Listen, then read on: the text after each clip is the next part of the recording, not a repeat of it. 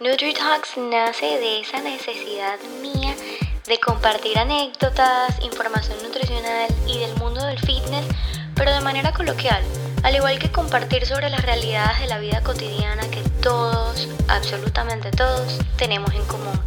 Mi nombre es Isa Astorga, yo soy nutricionista y en este espacio resolveremos tus dudas, nos reiremos de nuestras imperfecciones y nos llenaremos de buena vibra, porque la nutrición no es solo contar macronutrientes. Bienvenidos y gracias por estar aquí. Empecemos. Hola, hola, bienvenidos al episodio número 4 y espero que estén preparados porque allí, allí hay, vengo que quemo con este tema. Y es que el día de hoy el episodio se titula La dieta rebote. Primero que todo, vamos a definir qué es la palabra dieta. Por un lado, una dieta es simplemente la alimentación que una persona lleva habitualmente. Más esto no significa no come de esto o no comas de aquello. Y lamentablemente se le ha atribuido a esta palabra como muchos sentimientos así negativos. Uno dice dieta y es como, no, ¿qué es lo que no me toca comer? Y es porque se cree como dieta este plan de alimentación restrictivo que en ciertas ocasiones lo puede ser, pues dependiendo de la condición que cada persona tenga. Por ejemplo, si alguien es alérgico al gluten, lo más probable es que esta persona siga una dieta que le restrinja la ingesta de alimentos con gluten.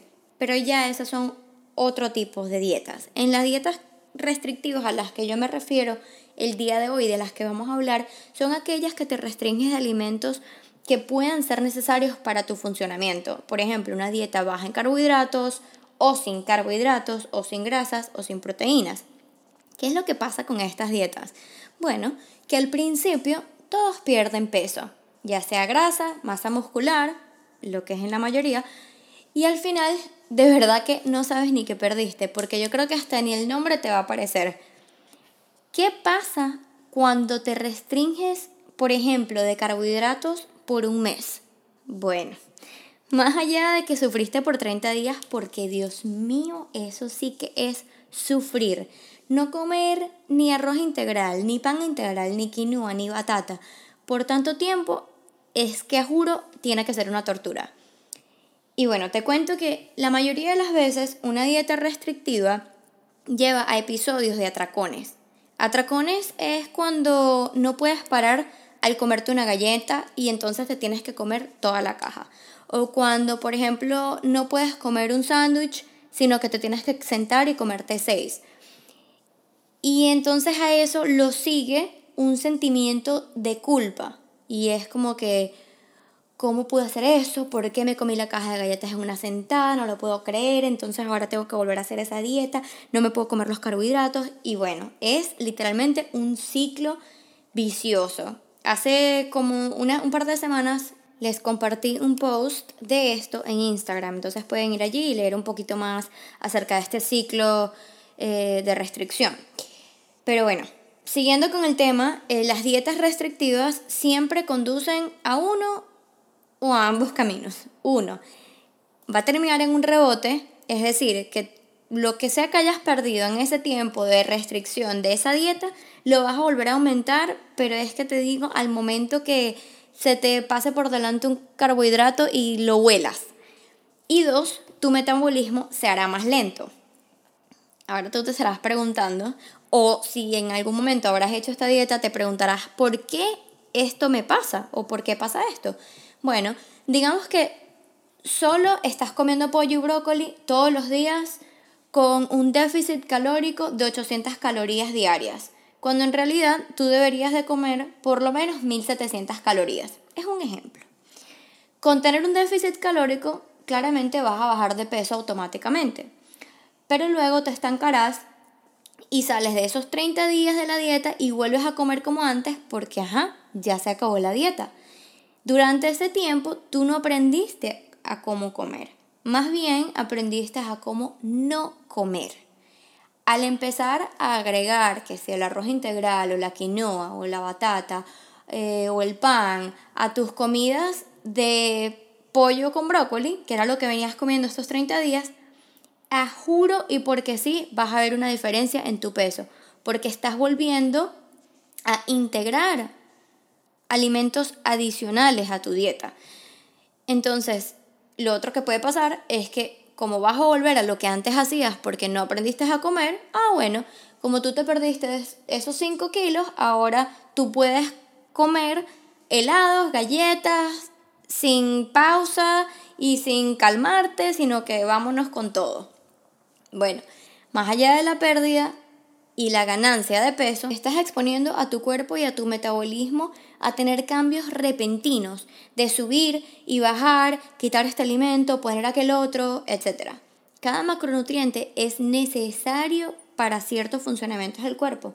Así por encimita podemos apreciar, mira que el carbohidrato lo necesitas para la energía, las grasas para las hormonas y la proteína para tus músculos. Además que de estas dietas restrictivas también surgen otros miedos a ciertos alimentos y malas relaciones con la comida, porque cuando se incorporan de nuevo a la dieta lo hacen el culpable absoluto de esa ganancia de peso. Entonces, por supuesto, surgen comentarios como, ay, eso fueron los carbohidratos. Y, o sea, pobrecitos de verdad, ¿qué les hicieron los carbohidratos para que los odiaran tanto en este mundo? Dios mío santísimo. Si has estado en esta situación o te encuentras aquí en este momento, no te sientas mal. De verdad, no eres el único, no eres la única, todos hemos pasado por aquí, unos más veces que otros, ha sido un camino más o menos recorrido. Y es que hay tanta desinformación en las redes sociales, en el internet, de boca a boca, que es muy fácil caer en esto. Por eso, mi gol con mis clientes es siempre empezar por crear una buena relación con la comida por el medio de educándolos nutricionalmente, antes de que ni siquiera hablemos de peso. Lo que me lleva al tema de qué es pesarse en una dieta restrictiva. En una dieta restrictiva siempre vas a ver la báscula moverse, sí o sí, pero es muy probable que esta pérdida no sea solo de grasa. Es muy posible que una dieta restrictiva a largo plazo acabe con tu masa muscular. Para estar saludables nos tenemos que enfocar en una pérdida de grasa estable y saludable. Ya saben que los extremos no conducen a nada positivo. Bueno, ya que entendimos y cubrimos qué es una dieta rebote o restrictiva y por qué no son sustentables a largo plazo, ¿cómo pueden identificarlas y qué pueden hacer en su lugar? Porque la idea es que aquí aprendamos completo. Identificarlas es muy fácil. Estas siempre, siempre se van a enfocar en eliminar un macronutriente por muchísimo tiempo. Estamos hablando de 3, 4 semanas te van a crear una fobia contra ese macronutriente en específico. Siempre listan alimentos como buenos o malos y consisten en déficits calóricos impresionantes. ¿Qué quiero decir con impresionante? Menor a 1200 calorías diarias. Pero Isa, ¿qué hago? O sea, ¿cómo hago para perder estos kilitos de más? Lo primero que tienes que hacer es evitar dietas rebotes, porque esos kilos que te quites en dos meses lo vas a volver a tener y cuidado y si no es peor. No te quites macronutrientes, no caigas en un déficit calórico extremo, no le agarres miedo a ningún alimento. ¿Y cómo puedes hacer esto?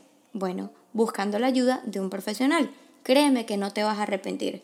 Siempre recuerda incluir una fuente buena de proteína, grasas, vegetales y carbohidratos complejos en tus comidas.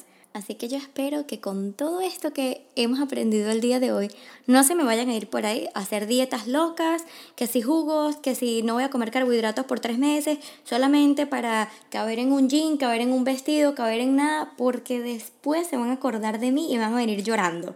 Y yo sí los voy a regañar, así que me hacen el favor. Espero que hayan aprendido muchísimo hoy. Vayan a mi último post de Instagram y cuéntenme qué les pareció este episodio o si tienen más preguntas, no duden en hacerlas.